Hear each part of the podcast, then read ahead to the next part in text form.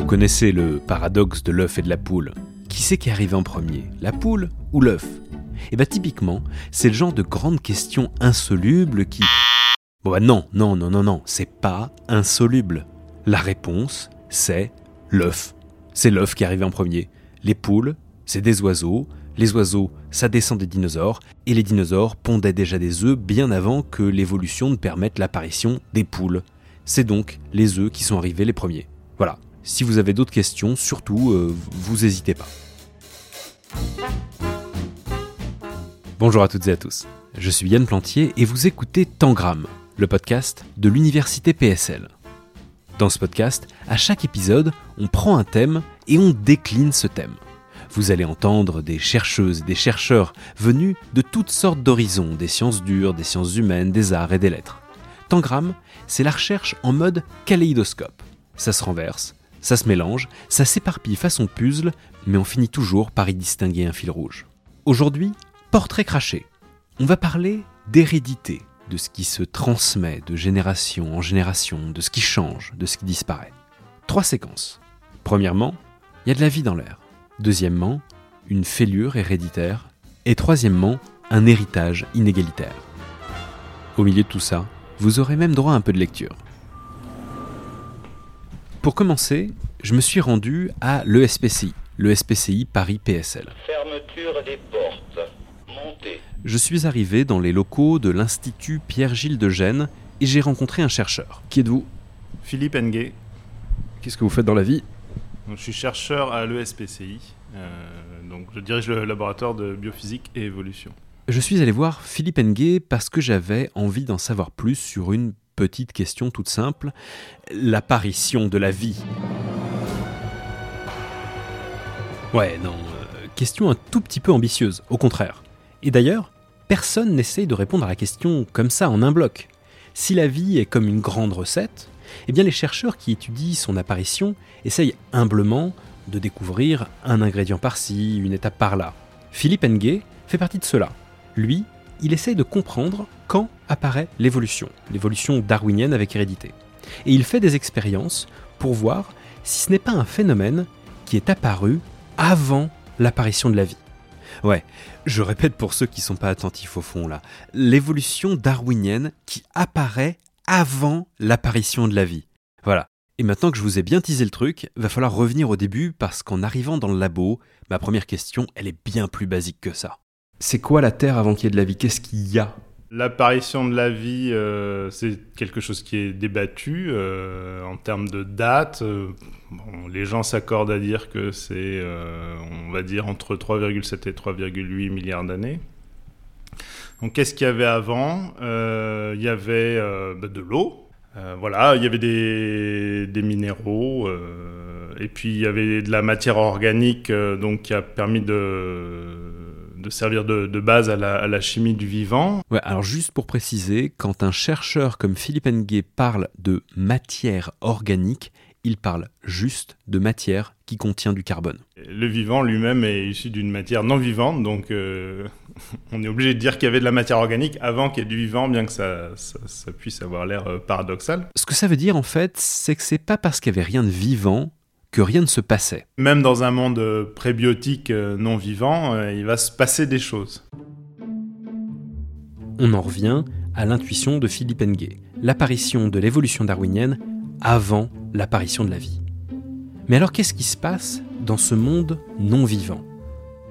Ce qui se passe, c'est de la chimie en fait, des réactions chimiques assez complexes.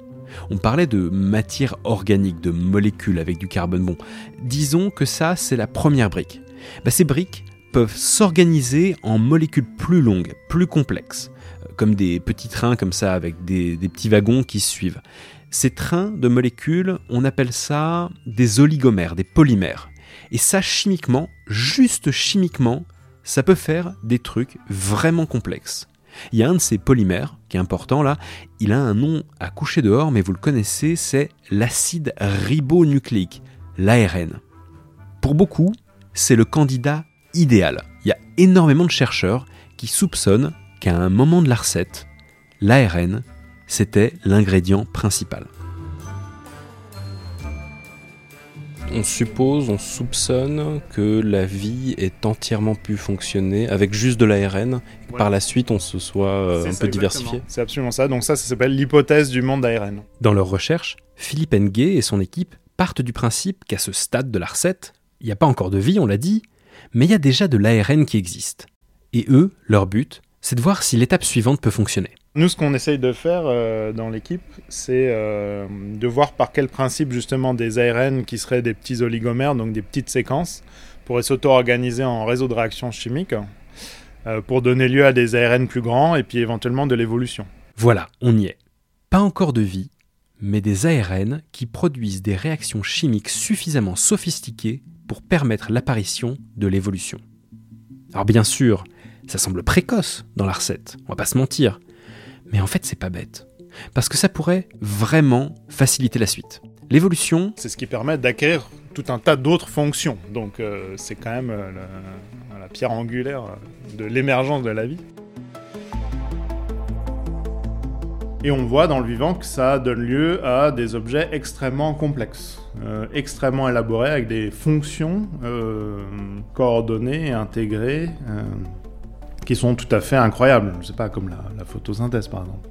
On se dit, si on arrivait à mettre en place ce processus d'évolution par sélection naturelle euh, le plus tôt possible, à partir d'objets relativement rudimentaires, ça nous donne le moyen d'imaginer comment des objets euh, plus élaborés pourraient apparaître euh, petit à petit. mais par contre, juste, c'est quoi l'évolution? On parle de quoi? On peut considérer que l'évolution par sélection naturelle résulte de la combinaison de différentes propriétés. Très bien, mais lesquelles? C'est la combinaison de, on va dire, la variation, euh, la reproduction avec hérédité et la sélection. Donc après, une fois qu'on a fait cette décomposition euh, conceptuelle, dans un premier temps, on peut se dire, ben ok, comment ces principes, ces propriétés évolutives pourraient apparaître dans des systèmes purement physico-chimiques. Ouais, là le but ça va être simple, ça va être de voir si on peut recréer en laboratoire des comportements qui collent à cette définition, pour voir si la théorie vaut quelque chose. Et donc, euh, si on arrive à faire ces trois choses-là, on devrait arriver à faire un système qui évolue par euh, sélection naturelle. Alors on commence par quoi? Bon, bah Déjà, il faut se procurer de l'ARN. L'ARN, il est commandé sur, euh, bah, par un fournisseur qui le synthétise, ouais, en gros, l'Amazon de l'Internet. Ensuite, euh, il y a des mixtures d'ARN qui sont faites et qui sont mélangées ben, dans des tubes comme ça. Et, euh, et donc, la réaction se fait, et donc, en fait, tous ces petits fragments d'ARN réagissent entre eux. Et ce qu'ils font quand ils réagissent entre eux, c'est assez dingue. D'autant plus dingue, encore une fois, que je vous le rappelle, il n'y a rien de vivant, c'est juste de la chimie. Et ben les ARN, s'allonge, euh, comme un train qui déciderait de s'ajouter des wagons, comme ça. Et puis des fois, c'est pas juste un allongement, c'est des variations.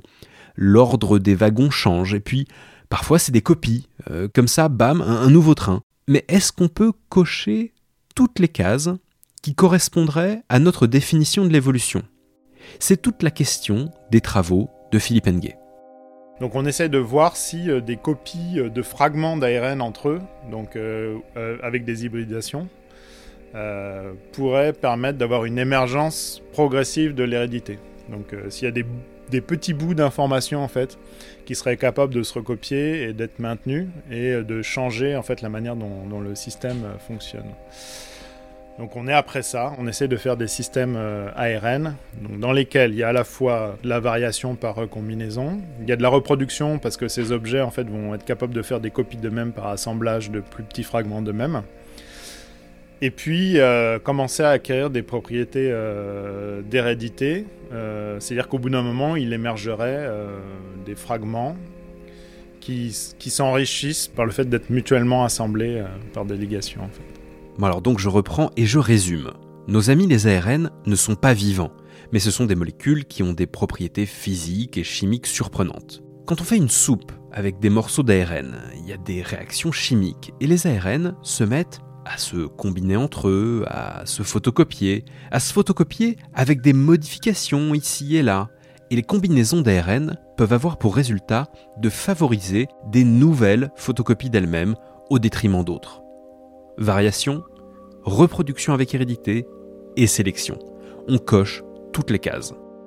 Et donc, c'est comme si on avait lancé une machine, comme si on avait démarré l'évolution avant même que la vie ne soit apparue. Mais par contre, bah, c'est une théorie encore. Philippe Nguet teste tout ça, chacun des aspects de la recette, et il essaye de voir si ça marche en laboratoire. C'est pas garanti.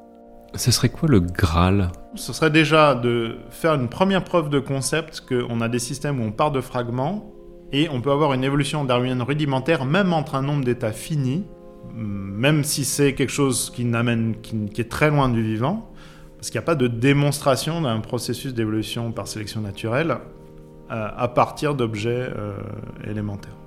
Et qu'on trouve les conditions dans lesquelles on va euh, maintenir ce système hors équilibre, c'est-à-dire on va faire réagir dans un pot, on va prendre un échantillon, par exemple un dixième, on va le remettre dans une soupe fraîche, et etc. etc.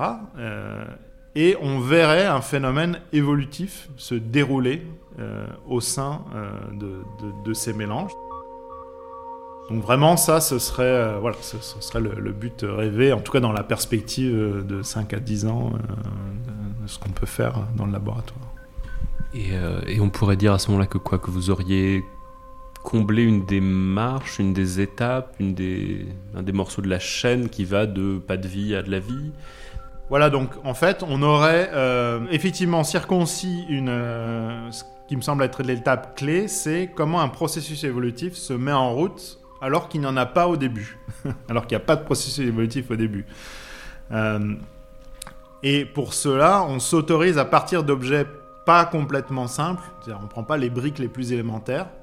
On finit pas avec l'objet complet, on finit pas avec du vivant, mais on est capable de démontrer qui pour moi est quand même un gros trou euh, conceptuel euh, à l'heure actuelle dans l'origine de la vie.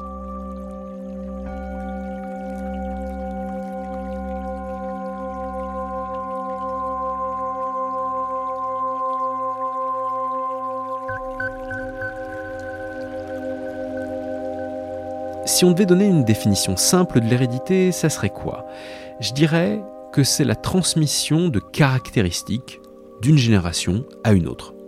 Les cheveux blancs qu'ont commencé à me pousser sur le crâne à 18 ans, comme mon père à son âge, bah, c'est de l'hérédité. Mon goût pour le rock progressif et la science-fiction auquel m'a biberonné ma mère, c'est aussi une forme d'hérédité. Et ça, ça n'intéresse pas que les chercheurs qui étudient l'origine de la vie, ni même simplement les biologistes ou les spécialistes de l'évolution par ailleurs. Darwin et ses potes n'ont pas un monopole sur la question. On va partir sur les traces de quelqu'un qui a passé une bonne partie de sa vie à travailler autour de l'hérédité et qui pourtant n'était pas du tout du genre à porter une blouse de laboratoire. Direction la campagne. Je suis à Villiers-sur-Morin, en Seine-et-Marne, la terre des champions. Je suis venu voir un arbre. Bonjour. Monsieur Pagès. Pas n'importe quel arbre. Merci beaucoup. Un arbre généalogique de fiction. Voilà, et j'ai sorti aussi, comme si on était l'ADN, euh, différents états de, l'arbre. Je vous les montre. L'état le plus ancien, qui est assez extraordinaire, qui date de tout début, puis après... Mais reprenons. Euh, qui est ce monsieur dont je squatte présentement le salon? Alain Pagès, et je travaille sur l'œuvre de Zola depuis, je dirais, une trentaine d'années. Oui, aujourd'hui, c'est littérature. Émile Zola, Alain Pagès est co-responsable du Centre d'études sur Zola et le naturalisme à l'Institut des textes et manuscrits modernes de l'ENS, l'École normale supérieure PSL. Bon, et pour ceux qui sont paumés, pas d'inquiétude, on va revoir les bases. Pour quelqu'un qui euh, n'en aurait même pas entendu parler au collège, alors que c'est au programme, comment vous présenteriez qui est Zola? Émile Zola, écrivain de la seconde moitié du XIXe siècle, auteur de quelques romans euh, qu'on lit beaucoup, de beaucoup de romans d'une manière générale, mais de quelques titres qui restent dans les mémoires, et il faut citer bien sûr L'Assommoir ou Germinal. Émile Zola, c'est le représentant le plus connu d'un courant de la littérature qu'on appelle le naturalisme. Le naturalisme, c'est cette idée que le roman doit être dans la leçon de Balzac, c'est-à-dire réaliste, mais ajouter au réalisme balzacien la prise en compte de tout ce que, euh, que l'architecture scientifique de l'époque peut apporter. Voilà, c'est cela le naturalisme. C'est un, un réalisme qui inclut une référence à la science et au fond une réflexion sur les données scientifiques et notamment sur l'hérédité. Personnellement, autant j'accroche pas du tout à Balzac et au courant réaliste, autant Zola et le naturalisme, ça fonctionne. Je ne saurais pas vous expliquer pourquoi. Euh, dans ma bibliothèque, donc, il y a pas mal de Zola, et entre autres, des romans de la série des Rougon-Macquart. Émile Zola n'a pas écrit que ça, mais il est particulièrement connu pour une série de 20 romans, les Rougon-Macquart. Le sous-titre de cette série, c'est Histoire naturelle et sociale d'une famille euh, sous le Second Empire. Euh, présenté comme ça, on a plus l'impression qu'on va lire un essai scientifique que des romans, non? En effet, la, base scientifique est très forte. Euh, quand Zola se lance dans les Rougon-Macquart, il, écrit d'abord un plan, une sorte d'immense ébauche. Au fond, il essaie de réfléchir à ce qu'il pourra euh, construire. Et alors, il part peut-être de trois contraintes. Des ouvrages historiques, bien sûr, sur ce Second Empire, qui est en train de se terminer, d'ailleurs, il a cette chance, et qu'il doit restituer d'une façon exacte. Des ouvrages sur la physiologie, c'est-à-dire la relation entre le corps et l'esprit, la question des passions. Euh, c'est l'ouvrage de Le Tourneux, qu'il lit avec beaucoup d'intérêt. Et puis, et puis la, troisième source, celle que l'on retient parce qu'elle va donner naissance à l'arbre généalogique des Rougon-Macquart, l'ouvrage du docteur Prosper Lucas, qui date de 1850, qui est un ouvrage sur l'hérédité que Zola lit avec intérêt avec curiosité, en se rendant compte qu'il a là une clé qui est laquelle D'une part, évidemment, tenir compte de l'état de la science de son époque. Il sait d'ailleurs qu'au fond, cette science, il la prend telle qu'elle est, peut-être d'une manière arbitraire, mais l'important, c'est de la prendre. Et puis, il aime dans Lucas cette idée d'une combinaison. Or, au fond, ce qu'il cherche, c'est cela, sortir d'un modèle romanesque trop étroit et arriver, grâce à ces différentes possibilités héréditaires que lui propose Lucas, arriver à une combinaison de personnages. Et ce sont ces personnages qu'on verra plus tard dessinés dans ce, fameux arbre généalogique qui distingue, comme on le sait, deux familles. Une famille euh, légitime, celle des Rougons, une famille bâtarde, celle des Macquart, avec au milieu, une famille intermédiaire, celle des Mouret. Et, tout cela, euh, cette prolifération euh, de, de, traits héréditaires, lui donne ces personnages et lui donne la liste de ses romans possibles. Oui, il y a de la science dans la littérature. Dans cette littérature, du moins. Zola utilise les théories de Prosper Lucas sur l'hérédité pour construire son arbre généalogique. Octave Mouret, né en 1880, élection du père, ressemblance physique de la mère. Voilà, voilà un exemple euh, possible. Et bien sûr, les personnages influent sur le déroulement de l'intrigue des romans. Jeanne Grandjean, hérédité en retour, donc euh, ça veut dire que c'est une hérédité qui remonte à des générations antérieures. Ressemblance physique d'Adélaïde Fuchs, c'est-à-dire l'ancêtre euh, de l'origine. Voilà, on a un personnage, Jeanne, qui, arrive tout en, haut de l'arbre et qui va reprendre un élément de l'ancêtre du bas de l'arbre. Mais Zola, il fait ça pourquoi Est-ce qu'il veut éduquer ses lecteurs sur la science de son temps? Non, pas vraiment. S'il se renseigne sur l'état de la science, c'est pour les mêmes raisons que celles pour lesquelles il va faire des enquêtes sur le terrain. Il veut faire une littérature qui ne soit pas juste auto-centrée, il veut aller voir ailleurs. Alors, les recherches scientifiques sont absolument essentielles, mais Zola a vis-à-vis d'elle à la fois euh, désir d'exactitude et en même temps une sorte de grande, euh, comment dire, de grande mise à distance. Qu'est-ce qu'il dit en effet dans ses notes préparatoires? Il dit il faut partir de, des théories de mon époque, voilà, je, suis obligé de le faire, mais en même temps, euh, peu importe qu'elles soient exactes ou inexactes, mais l'important c'est de partir d'elles et de les avoir comme une sorte de lien logique. Voilà, j'ai besoin, se dit-il, de cette logique pour éviter, ben, pour éviter ce qu'il refuse, et que par exemple la littérature moderne adore aujourd'hui, qui serait l'autobiographie, qui serait se raconter lui-même, qui serait partir de lui-même. Cela, il le refuse euh, absolument. Et pour ce qui est de ses recherches sur le terrain, ça consiste en quoi? Alors, les recherches sur le terrain, elles sont importantes. Ces recherches sont pour lui une façon de sortir effectivement de son propre milieu de, petits bourgeois, pourrait-on dire, d'hommes d'une classe moyenne aisée. Et parmi les recherches les plus célèbres, il y a celle, en effet, qu'il réalise en 1884, en février 84, à Anzin, quand il va à la rencontre des mineurs. Et là, il a une chance extraordinaire, c'est qu'il part dans le nord de la France, aidé par un député, d'ailleurs le député du Nord, qui, s'appelle Giard. Il part là-bas au moment même où à Anzin euh, commence une grande grève des mineurs qui durera pendant trois mois. Et donc il a cette chance, si je puis dire, de découvrir le monde de la mine. Et là, il va très loin, il va jusqu'à ramper dans la mine, jusqu'à faire quelque chose qui, même physiquement, est difficile. Et en même temps, il découvre une sorte de grève naissante, de telle sorte que rentrer chez lui, il a euh, cette injonction extraordinaire qui est de, de parler d'une grève alors qu'elle est en train même de se dérouler. Et cette grève, d'ailleurs, la grève d'Anzin de 1884, se terminera très mal. Donc il a cette pression morale sur les épaules quand il écrit ce qui est sans doute le, roman le, le plus célèbre de Zola aujourd'hui, c'est-à-dire Germinal. L'hérédité des personnages pour Zola, c'est comme l'époque dans laquelle ils vivent. C'est comme le milieu social dans lequel ils sont nés. Ce sont des déterminants. Les personnages, ils subissent des choses qu'ils ne peuvent pas maîtriser. On part de la science, mais on en arrive à une tension dramatique. Gilles Deleuze a vu cette belle formule autrefois, il parlait d'une fêlure. Voilà, c'est une sorte de grande fêlure qui attaque tous les personnages. Personne, pratiquement, chez Zola, personne n'est sain. Tous sont attaqués par cette fêlure héréditaire et euh, son idée, ce sera justement de montrer comment ces personnages tantôt résistent, tantôt ne résistent pas, tantôt sont dominés ou pas par cette hérédité qui euh, les euh, qui, vient d'ailleurs, quoi, qui, vient du passé, qui vient peut-être même d'une sorte de grand passé euh, historique euh, originel qui serait celui de la bête humaine. Je suis jeune et riche et cultivé et je suis malheureux, névrosé et seul. Je descends d'une des meilleures familles de la rive droite du lac de Zurich qu'on appelle aussi la rive dorée. J'ai eu une éducation bourgeoise et j'ai été sage toute ma vie.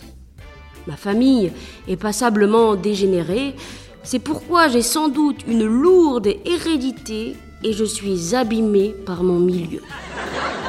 Naturellement, j'ai aussi le cancer, ce qui va de soi si l'on en juge d'après ce que je viens de dire. Cela dit, la question du cancer se présente d'une double manière. D'une part, c'est une maladie du corps, dont il est bien probable que je mourrai prochainement. D'autre part, c'est une maladie de l'âme dont je ne puis dire qu'une chose. C'est une chance qu'elle se soit enfin déclarée. Je veux dire par là qu'avec ce que j'ai reçu de ma famille au cours de ma peu réjouissante existence, la chose la plus intelligente que j'ai jamais faite, c'est d'attraper le cancer. Je ne veux pas prétendre ainsi que le cancer soit une maladie qui vous apporte beaucoup de joie. Cependant, du fait que la joie n'est pas une des principales caractéristiques de ma vie, une comparaison attentive m'amène à conclure que depuis que je suis malade, je vais beaucoup mieux qu'autrefois, avant de tomber malade. S'il faut donc que je me rappelle mon enfance, je dirais tout d'abord que j'ai grandi dans le meilleur des mondes possibles. D'après cette remarque, le lecteur intelligent comprendra tout de suite que l'affaire devait forcément mal tourner.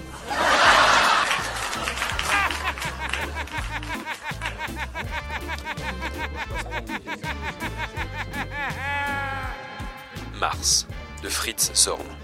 Une lecture de Chloé Besson. Conservatoire national supérieur d'art dramatique PSL. Si je caricaturais un peu, je pourrais dire que euh, quelqu'un comme Baudelaire a engendré des générations de, dépressifs. Euh, qu'est-ce qu'il a engendré, Zola? Ces lecteurs sont devenus les héritiers de, quoi après l'avoir lu? Je ne sais pas, c'est complexe. Euh, l'idée de Zola, en tout cas, quand il fait ce qu'il appelait des procès-verbaux de la réalité, c'est de conduire les lecteurs à être lucides, hein, à regarder le monde tel qu'il est, et notamment euh, le mérite du naturalisme, si on veut réfléchir à cela, c'est d'ouvrir les lecteurs de cette époque sur le problème de ce qu'on appelait la question sociale, par exemple la question de la grève à propos de Germinal, ou même la question de la prostitution euh, quand on lit Nana.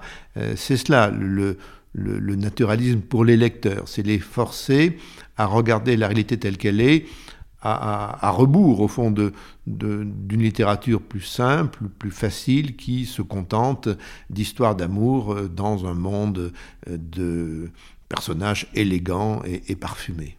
Il n'y a pas de sujet sale chez Zola. Voilà, il n'y a pas de sujet sale pour le naturalisme, c'est vrai. Euh, tous les sujets doivent être abordés, y compris si on choque, y compris si on est traité de pornographe. Et euh, toute sa vie, il a été traité de cochon ou de pornographe.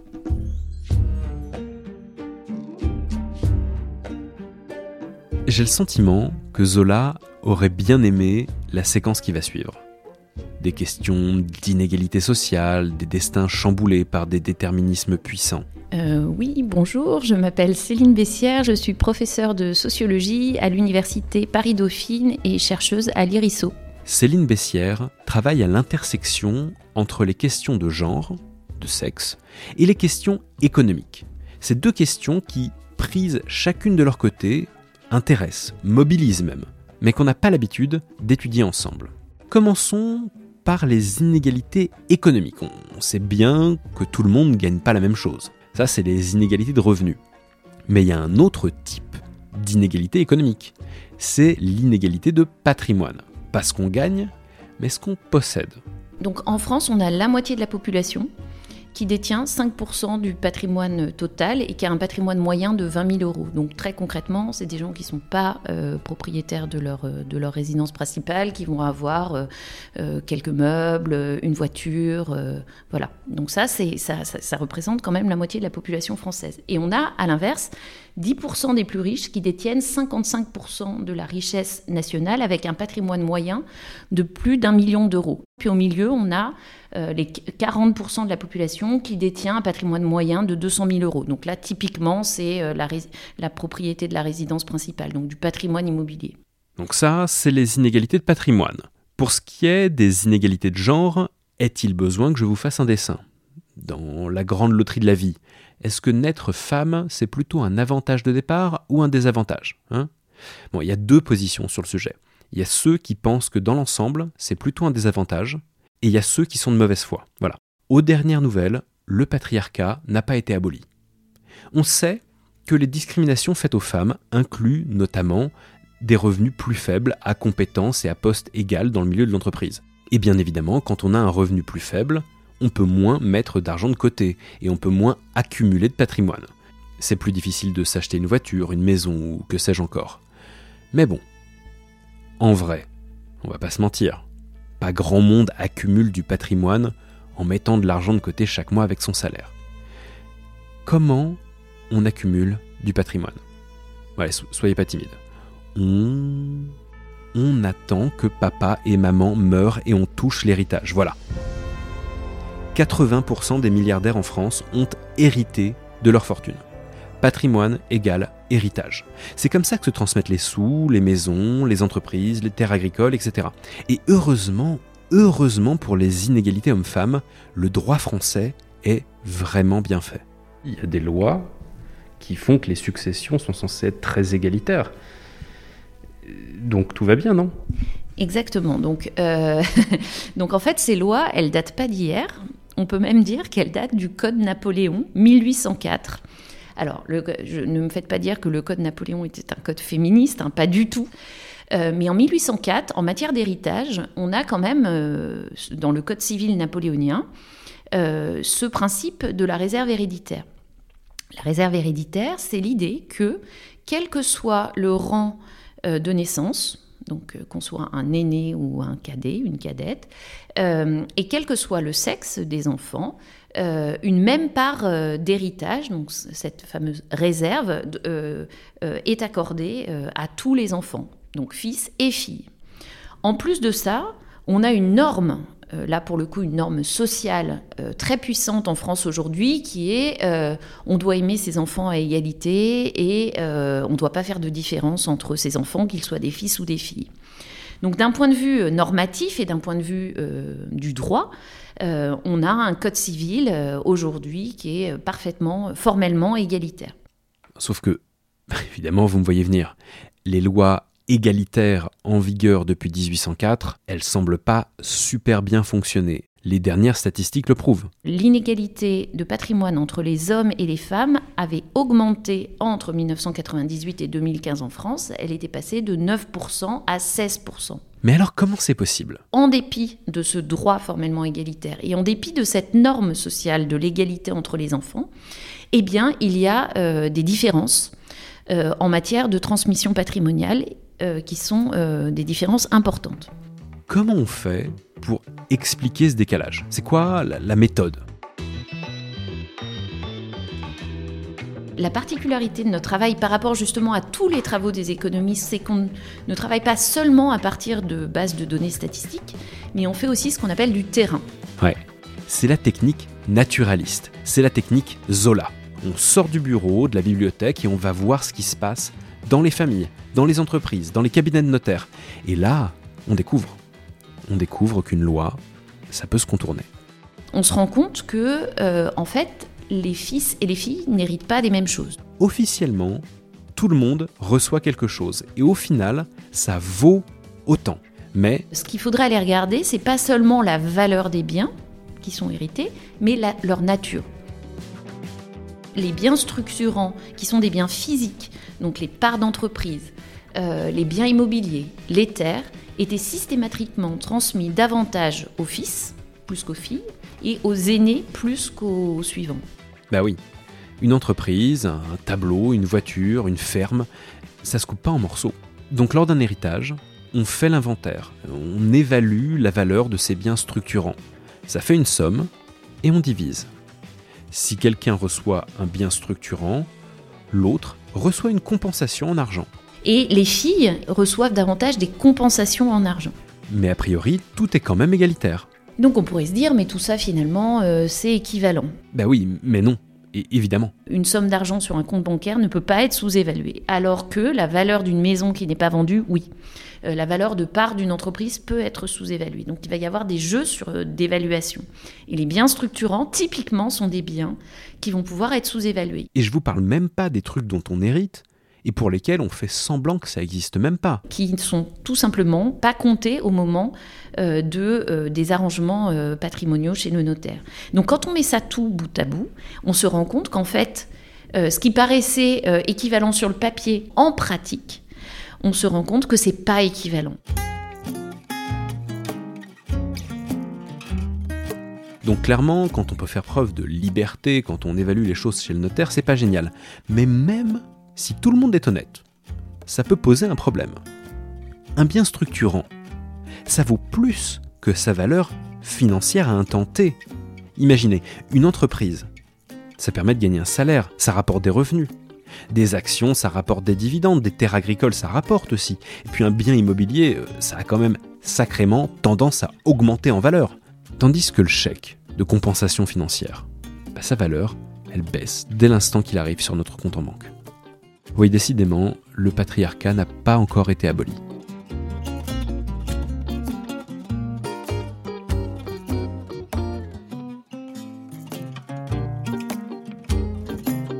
C'est la fin de cet épisode de Tangram, le podcast de l'Université PSL. Ce podcast est produit par l'Université PSL, labellisé Science avec et pour la société par le ministère de l'Enseignement supérieur et de la Recherche. Il est réalisé par moi-même, Yann Plantier.